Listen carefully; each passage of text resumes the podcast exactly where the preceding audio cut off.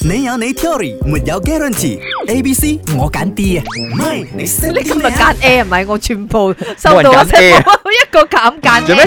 你哋 大家啊好有默契啊，係嘛？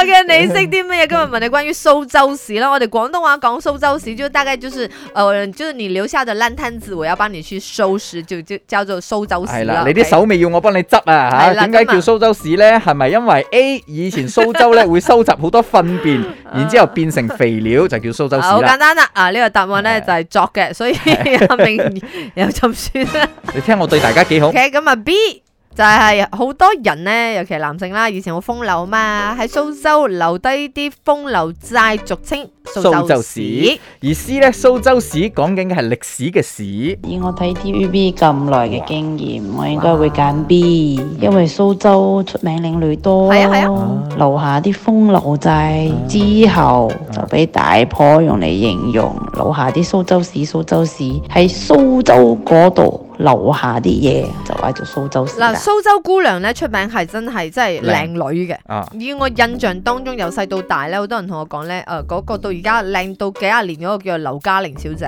哦，即係蘇州姑娘一種好特別嘅氣氣質質。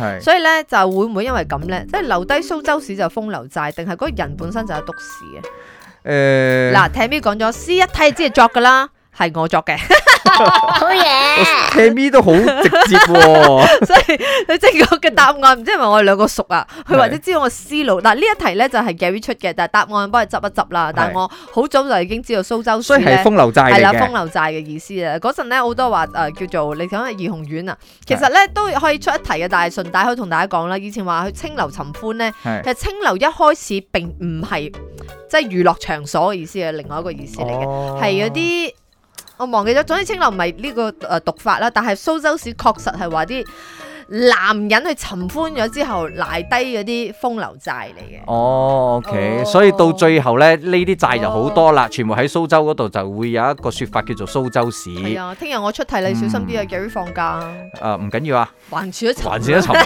Yun 吳家家 Jack 傻下傻下啦，一至五四到八，啱啱好，唔似有唔做，咪啱 channel。